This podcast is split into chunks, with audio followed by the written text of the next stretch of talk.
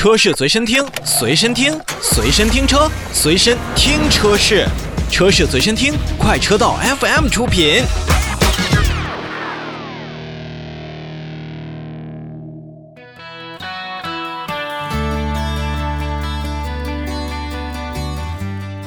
在节目之前跟大家说了，咱们要跟大家说说年初的赛事，就是达喀尔。在这两年呢，确实国内品牌参加达喀尔的这种力度并不如往年了。那么对于这种勇敢者游戏，或者说是世界上最艰苦的赛事之称的达喀尔拉力赛呢，到底哪一个品牌能够出巨资去进行参赛？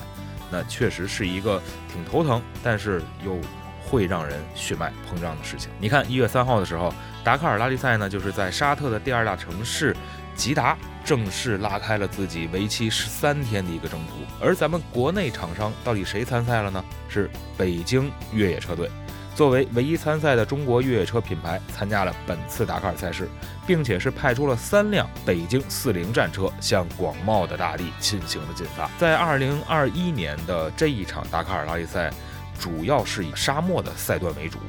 难度呢基本上是属于七九年以来最难的一次。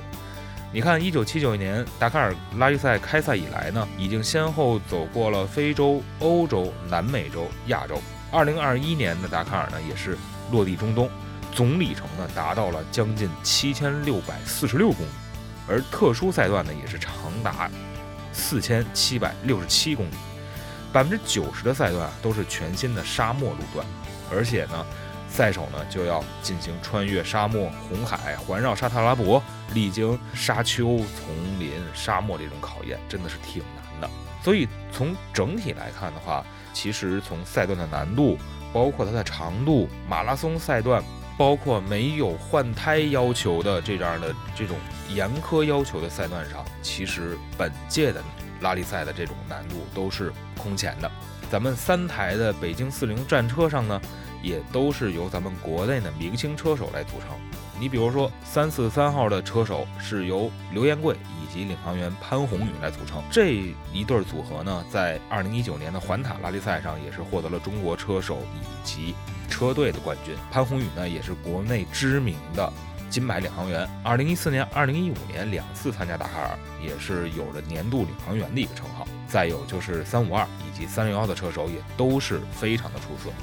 所以二零一六年的时候，实际上北京越野就已经参加了有中国达喀尔之称的环塔拉力赛，并且就拿上了厂商杯的亚军。在一七、一八、一九三个赛季连续三年直指环塔的三连冠，而且在一九年呢是包揽了全部八个赛段的金头盔。及十六座奖杯，可以说在国内赛事收获满满的。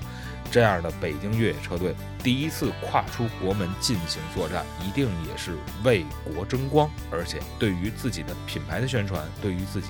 车辆的这种能力的宣传，也是大有裨益的。所以从这一点来看的话，这一次北京四零代表中国品牌走出国门，拓展海外市场，也会让越野热在二零二一年的中国车市形成。第一股的浪潮吧。